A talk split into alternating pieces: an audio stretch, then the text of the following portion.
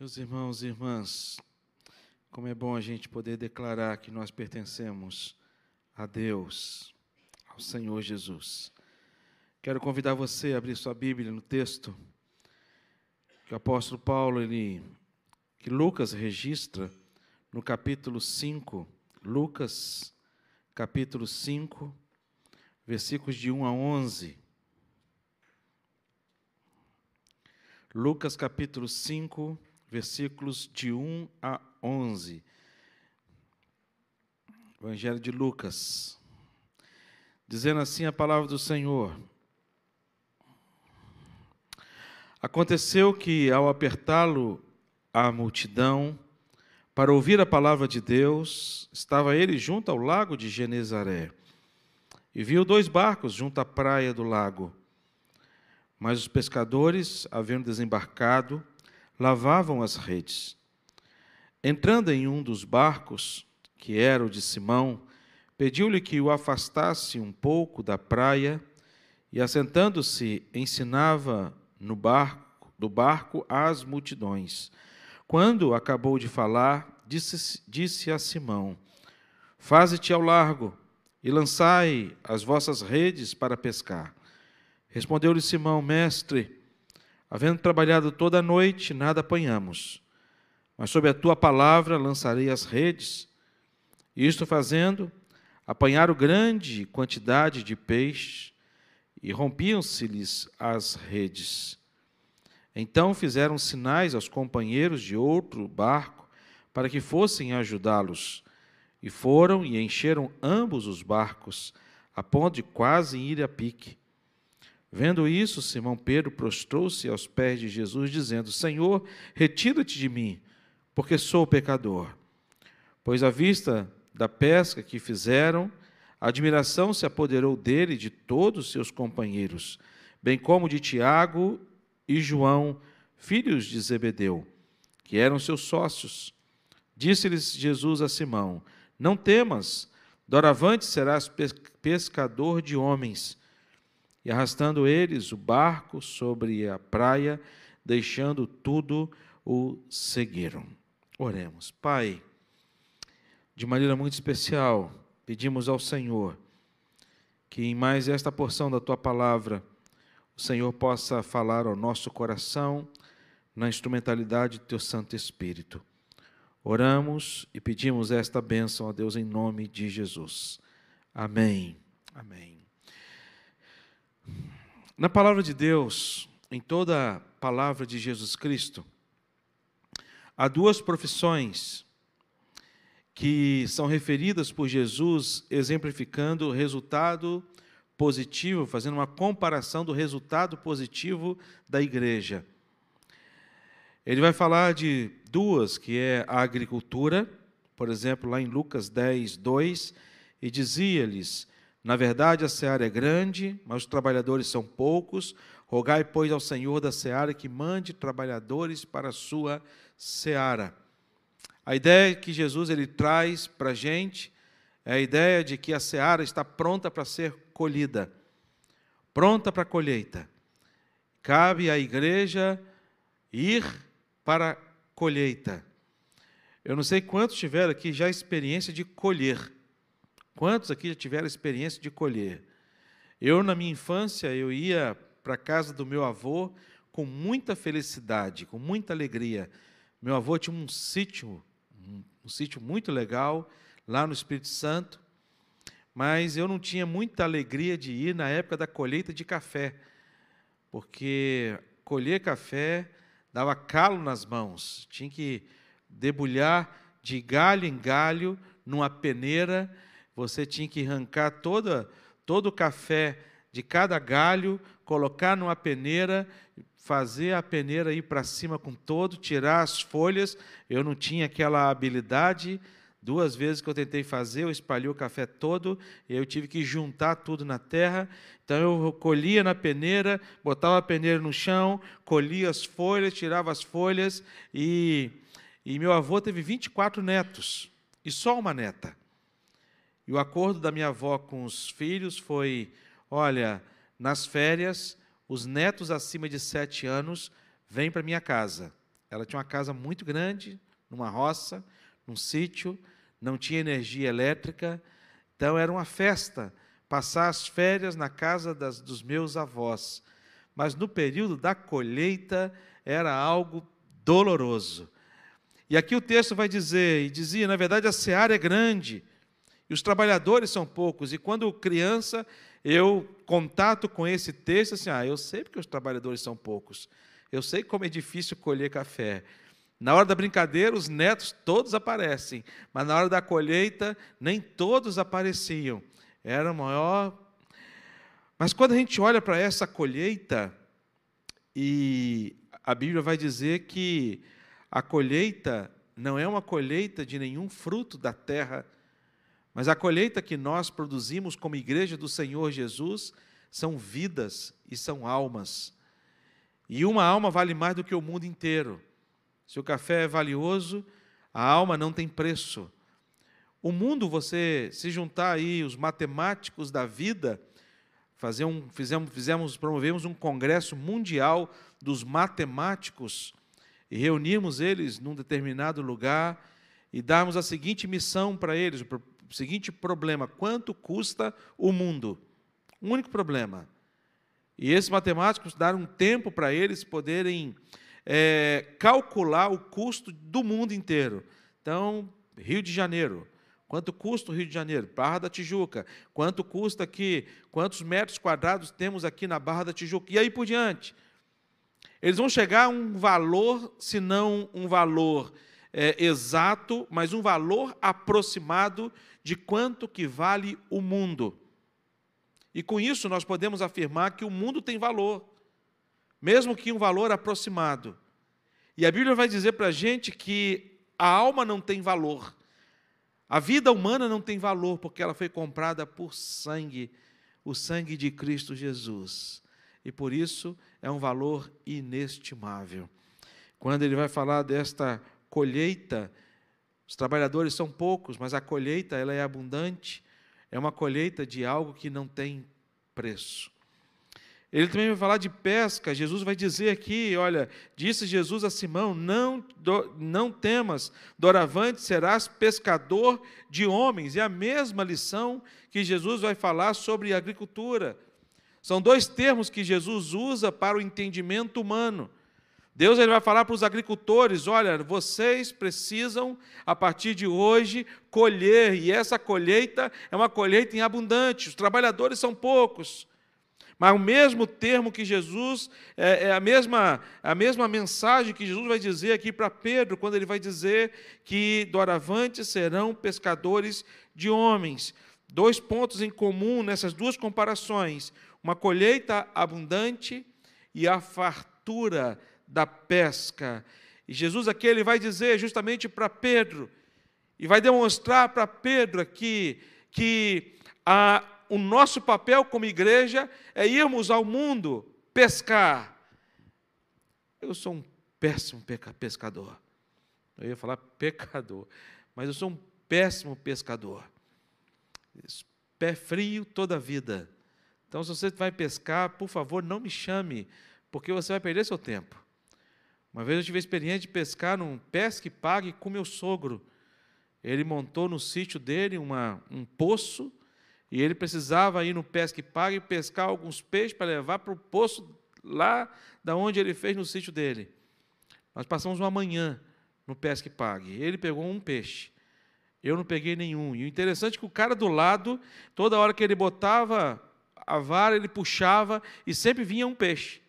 Ele colocava Esperava 30 segundos, puxava, vinha peixe. 30...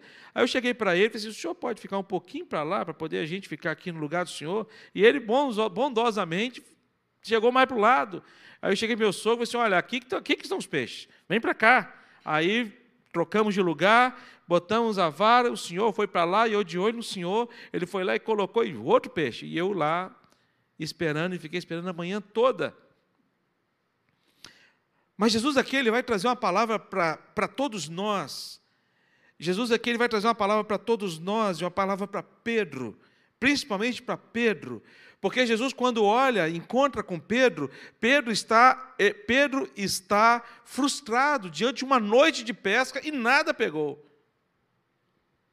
Jesus então volta o barco com eles ao mar, prega a palavra de Deus e diz para eles: Olha, vai lá, lança a rede do lado de cá. E eles lançaram, e na mesma hora pegaram uma quantidade muito grande de peixe.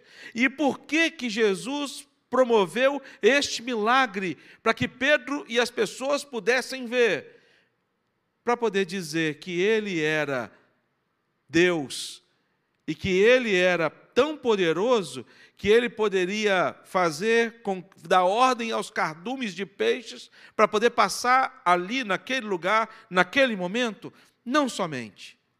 Mas Jesus ele vai trazer uma palavra para Pedro e encorajando o coração de Pedro e encorajando o meu coração e o seu coração. E dizendo o que para a gente? Nós temos um chamado de Deus, cada um de nós tem um chamado de Deus, e esse chamado de Deus é para sermos pescadores de homens. E a certeza que Deus vai garantir para a gente, mesmo que você for com um cara pé frio como eu, pescar homens, você vai ter uma grande surpresa, porque você vai voltar para casa com as redes, quase elas todas estourando. Sabe por quê?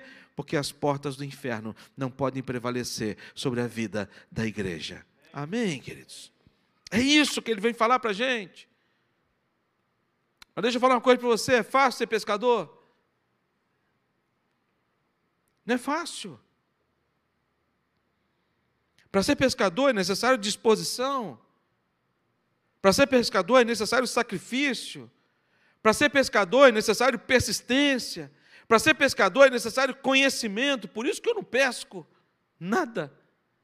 Para ser pescador é. É, é, é necessário que haja amor por aquilo que está fazendo. Para ser pescador, é necessário que haja um trabalho em equipe. Para ser pescador, é necessário que haja submissão a alguém que está no comando da pesca.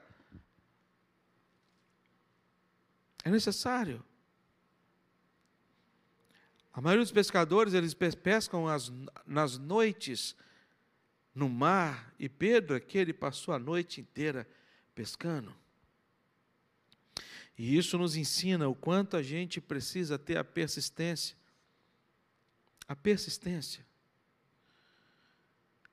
A persistência. Às vezes a gente a gente tem falado do amor de Deus para algumas pessoas e a gente fala assim: "Ah, mas ela não vai, sabe? Até hoje ela não se converteu. Puxa vida, quanto tempo tem insistido com essa pessoa?" E eu vou dizer para você, tenha persistência. E nesse texto especial a gente aprende de maneira muito clara e objetiva o tema dessa mensagem, que é uma lição de confiança e obediência. Uma lição de confiança e de obediência. E a gente aprende, em primeiro lugar, que essa lição de confiança e obediência, é, ela, ela existe quando nós nos dispomos a servir ao Senhor. Quando o texto no versículo 4 ele vai dizer: Quando acabou de falar, disse Simão: Faze-te o largo, lance as vossas redes para pescar. Jesus ali ele traz uma palavra para Pedro. E aqui Jesus ele traz uma palavra para cada um de nós. Pedro ali ele estava lavando as redes. E quando a gente olha para esta grande verdade, essa disposição de servir ao Senhor deve ser apesar da falta de tempo. E há um chamado a cada um de nós para sermos pescadores de homens. Aí você vai me dizer, mas Rev, eu não tenho tempo para poder me dedicar a esse serviço. E não precisa de tempo para poder se dedicar a esse serviço. Porque aonde você estiver, você pode pescar. A gente precisa sair daqui para ir em outro lugar pescar. Quando, quando se falava em projetos missionários, na mente só me vinha a África. Então, na minha mente, na minha adolescência, quando falava-se em projeto missionário, eu só pensava em ir para a África. Ou, uh, depois de algum tempo, eu disse, olha, projeto missionário é você sair daqui e ir para a África, ou então ir para o sertão do país. Mas quando eu entendi que o projeto missionário, o pescar, é muito além do que você ir para a África e você ir para o sertão, mas você pode ser um pescador de homens aonde você está, aonde Deus te inseriu, diante da profissão que você tem. Eu, quando, quando adolescente e me converti, eu comecei na minha escola um projeto chamado Alunos de Cristo. Eu estudava no Ateneu Cachoeirense, uma escola lá em Cachoeiro. O dono da escola era o reverendo Jader Gomes Coelho, era o meu pastor. Na escola tinha um auditório, bem menor do que esse aqui, mas tinha um auditório da escola. E nesse auditório ficava fechado o tempo todo, e aí eu cheguei para o Rev Jader e conversei com ele, disse, Rev, deixa eu falar uma coisa para o senhor, estou pensando em montar um projeto aqui nas horas do recreio, porque na hora do recreio os alunos saem e ficam sem fazer nada, e eu queria montar um projeto missionário chamado Alunos de Cristo. E ele me deu assim toda a coragem. Eu disse, ah, que bênção. Rev Jader já devia ter uns 80 e poucos anos. E aí eu falei com ele, olha, eu, eu preciso só que o senhor me o apoio, fale com a diretora, para a diretora permitir que eu utilize o auditório da escola nas horas do recreio. E aí eu fui empolgado para poder falar para os meus amigos da escola, os meus amigos da escola que eram da minha igreja. Já, pai, você não, você não sabe da maior, tive uma grande ideia. Eu falei, qual a ideia, Davis? Ele disse, pai, nós vamos fazer os alunos de Cristo. o que, que é isso? É uma reunião que a gente vai fazer nas horas do recreio. Falei assim, com quem? Falei assim, rapaz, nós. Nós vamos falar do amor de Deus, nós vamos cantar, nós vamos falar do amor de Deus. Aí ele falou assim, Deus, quem vai deixar o recreio, rapaz? Deixar de jogar bola, deixar de ficar conversando, paquerando, olhando as meninas, fazendo né, os lobbies, e para poder ir para um auditório, sentar no auditório, ainda mais ouvir você cantar. Minha voz é uma benção, meus irmãos. Minha voz, assim, afinadíssima isso futuramente no céu, se a graça de Deus, pela graça de Deus, vai ser. E aí eu cheguei para eles e falei com eles: olha, nós vamos começar. Espalhei pela escola, vem aí alunos de Cristo. Começamos os alunos de Cristo. E, para a glória de Deus, para minha surpresa e para a surpresa de todos, nós não tivemos uma frequência menos de 80 pessoas nos alunos de Cristo durante as horas do recreio. Cada semana eu falava sobre um tema. E eu tinha que conversar com meu pai em casa. Papai foi quem me ensinou a pregar. E eu chegava para papai e falava assim: pai, essa semana eu vou pregar sobre amor. E papai separava os textos para mim, me ensinava os textos. Disse, você vai falar sobre isso, isso, isso, isso, isso. Escrevia para mim. E eu aprendi ali com o papai.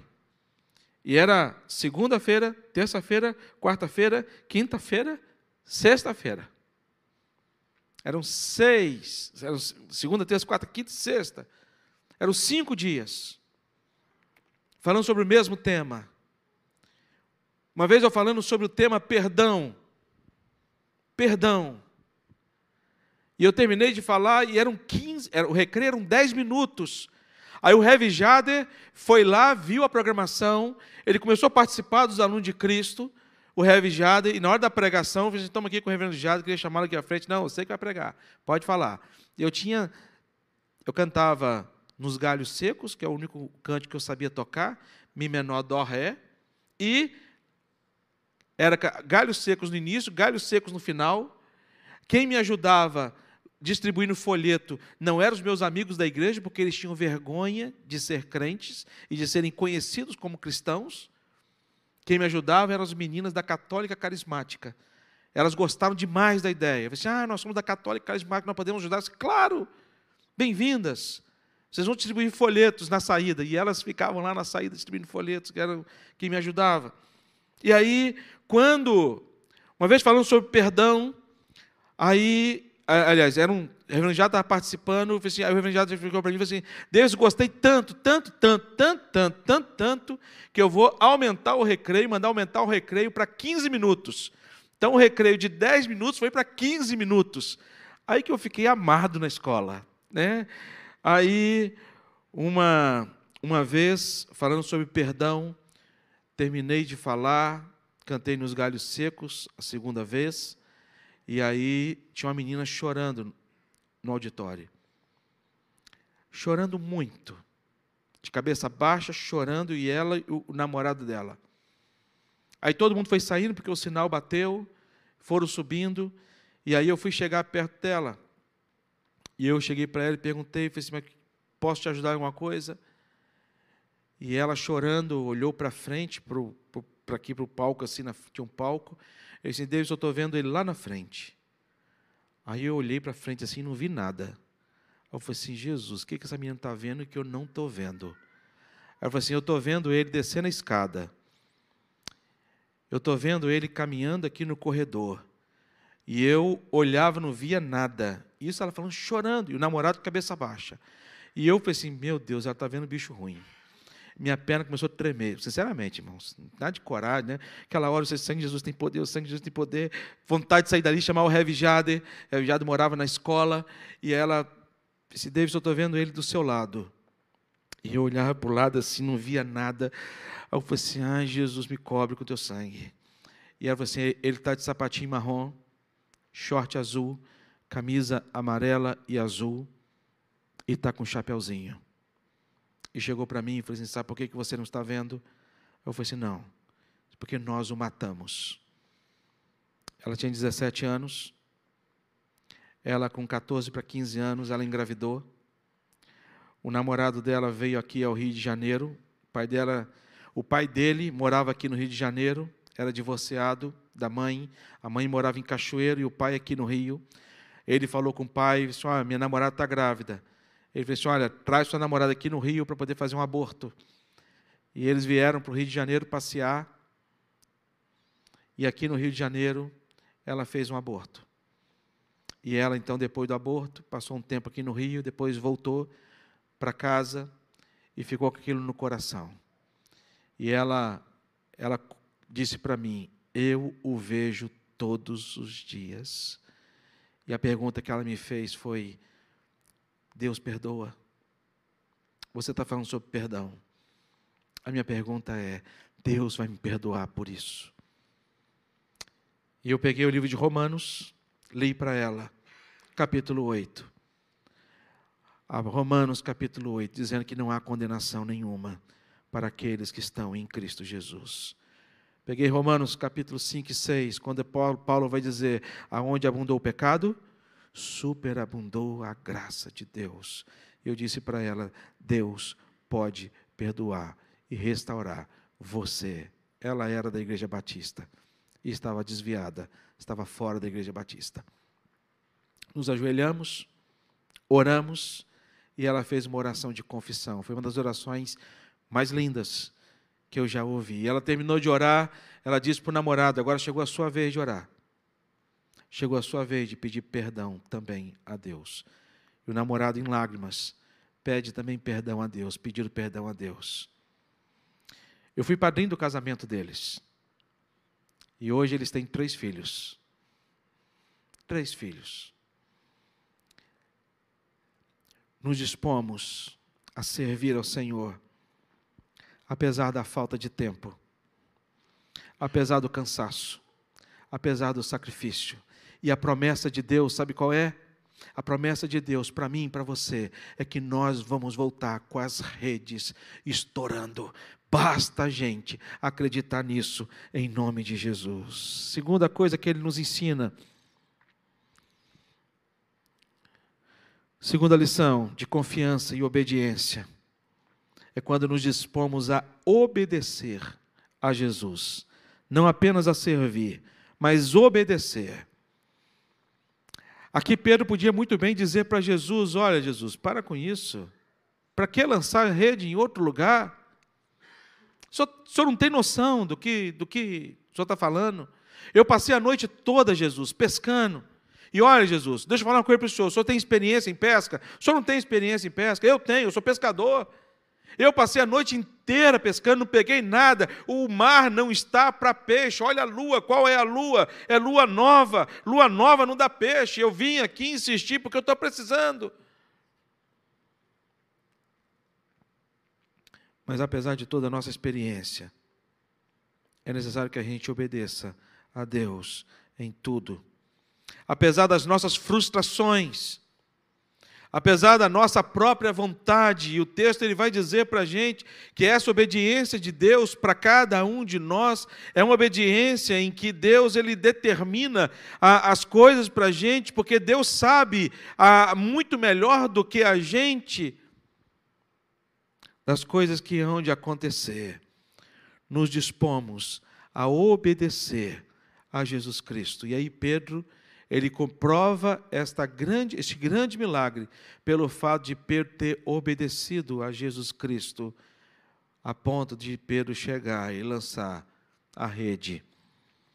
E ele então começa a desfrutar desta grande verdade. E a terceira e última lição de, de confiança e obediência é quando nós nos dispomos a seguir o Senhor. Seguir ao Senhor. Por isso que eu disse no início da mensagem, por que, que Deus é, revelou, por que, que Deus realizou em Jesus Cristo esse grande milagre? Por que, que Jesus realiza este milagre na vida de Pedro? E quando o texto ele vai dizer para a gente, arrastando eles barcos sobre a praia, deixando tudo, o seguiram. Talvez o texto aqui de Lucas, eh, se fosse registrar, se Deus tivesse, se Jesus estivesse ali preocupado com as contas de, de Pedro, Tiago, João, Jesus ia dizer: olha, e eles arrastando o barco, trouxeram os grandes peixes, comercializaram esses grandes peixes, compraram novos barcos, adquiriram novos barcos, aumentaram a sociedade deles, e aí tudo prosperou na vida deles, mas não.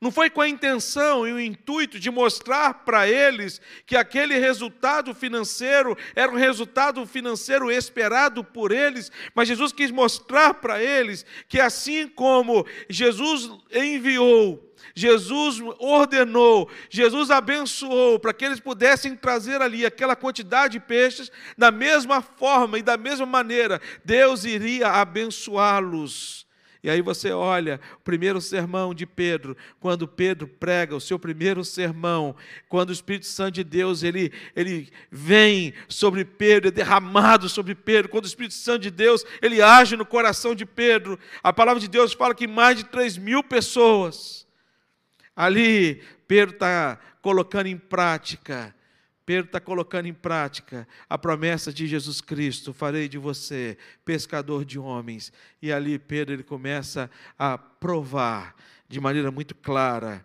de maneira muito clara, a, a essa pescaria de homens eh, dada pelo próprio Senhor Jesus, quando nos dispomos a seguir o Senhor Jesus Cristo, apesar da nossa condição de pecadores indignos, porém arrependidos pecadores indignos, assim como Pedro foi. Apesar da nossa situação desfavorável ou situação favorável, apesar da nossa limitação, da nossa limitação, o Sinédrio ficava admirado ao ver que Pedro e João eram homens iletrados e homens incultos, mas eles admiravam ver em Pedro e através de Pedro, uma ação que eles não viam através de vida nenhum e através de pessoa alguma. Por isso, a lição de hoje é confiança e obediência. Confiança e obediência. Olhando para as nossas vidas, talvez existem muitas frustrações na nossa vida e no nosso coração. Nós lidamos com sucessos e fracassos. Se tem um texto difícil na palavra de Deus e ela é verdadeira, quando o sábio Salomão ele vai dizer para Eclesiastes: há tempo para todo o propósito de Deus debaixo da terra. Há todo o propósito de Deus. Todo. E às vezes a gente vive a situação do fracasso, sabe?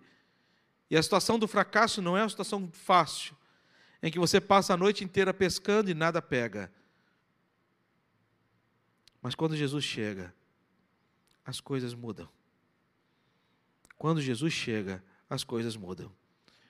Para Pedro, Jesus não chegou na madrugada como ele esperava. Ele já estava lavando as redes. Talvez você já esteja lavando as suas redes. Talvez você já tenha desistido dos peixes em que você em que Deus colocou para você pescar. Diante das suas diante das suas os seus objetivos, diante dos seus desejos, diante dos seus propósitos. Mas eu quero dizer uma coisa para você: não frustre o seu coração. Nós temos um Deus que é capaz de reverter toda e qualquer situação, porque Ele tem um propósito nas nossas vidas e é um propósito de bênção. Que Deus assim nos abençoe, que Deus assim nos estimule a cada dia a crermos nele. Cabe a gente confiar, cabe a gente crer nele e obedecer. Eu quero convidar a Eveli, a Eveli vai orar ao Senhor, apresentar diante de Deus os pedidos de oração que têm chegado à nossa igreja. Nossa igreja é uma igreja que tem a marca da oração. E a Eveli é nossa líder do time de intercessores. Nós temos reunidos todas as terças-feiras pelo Facebook da igreja, às 15 horas, e presencialmente às quintas-feiras, às 19 horas, para poder a gente apresentar diante de Deus todos os pedidos que chegam até a nossa igreja. E apresentamos nominalmente cada um deles. Apresentamos ao Senhor, porque nós cremos e obedecemos o nosso Deus. Vamos orar.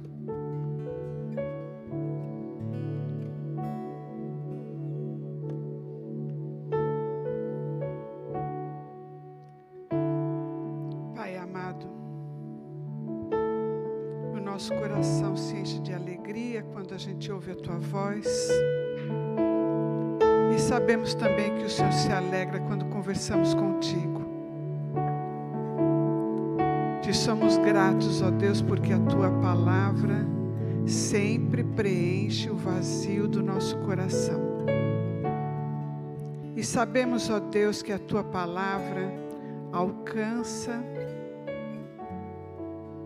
todo aquele que estiver de ouvidos atentos e o Senhor, por amor, dá a mão a todo aquele que está aflito,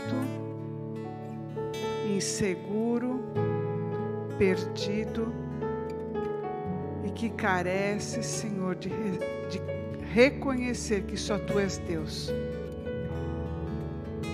Obrigada, Senhor, por este momento.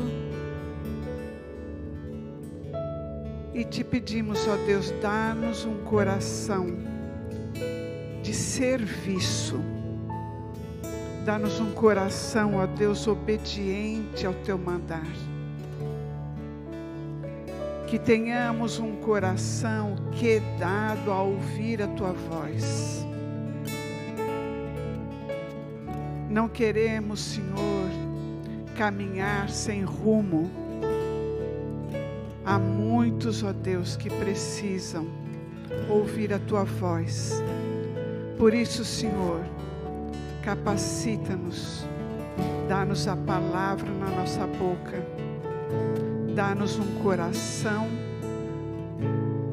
para atender o teu chamado de pregar Jesus Cristo como Senhor e Salvador. Que as nossas ações do dia a dia mostrem Cristo nas nossas vidas. Senhor, dá-nos um coração que não se negue a te servir.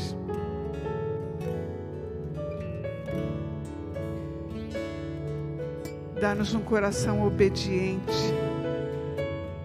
Dá-nos um coração que ouça a tua voz.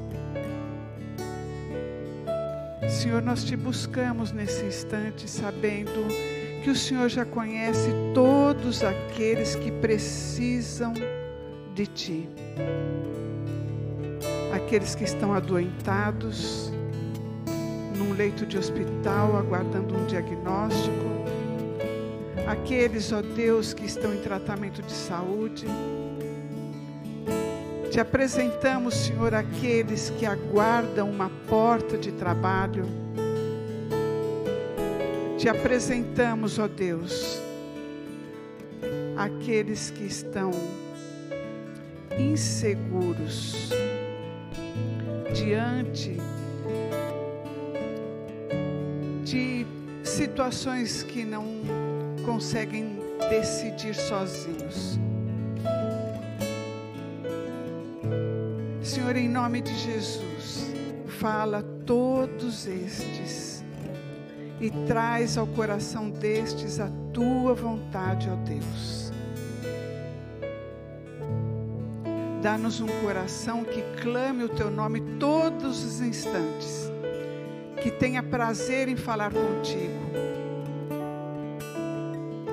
Dá-nos um coração, ó Deus, que se compadeça do próximo, Senhor. Dá-nos um coração que ore pelo próximo. Dá-nos dá mãos, ó Deus, que sirvam o teu reino. Ajuda-nos, ó Deus, nessa caminhada, porque nós não podemos seguir sozinhos. Não, não podemos seguir se o Senhor não estiver dirigindo as nossas vidas. Por isso clamamos o teu nome, Senhor. Dá-nos, Senhor, a tua vontade sobre as nossas vidas, para que possamos sim ser bem-sucedidos segundo o teu querer. Nós oramos assim no nome de Jesus. Amém.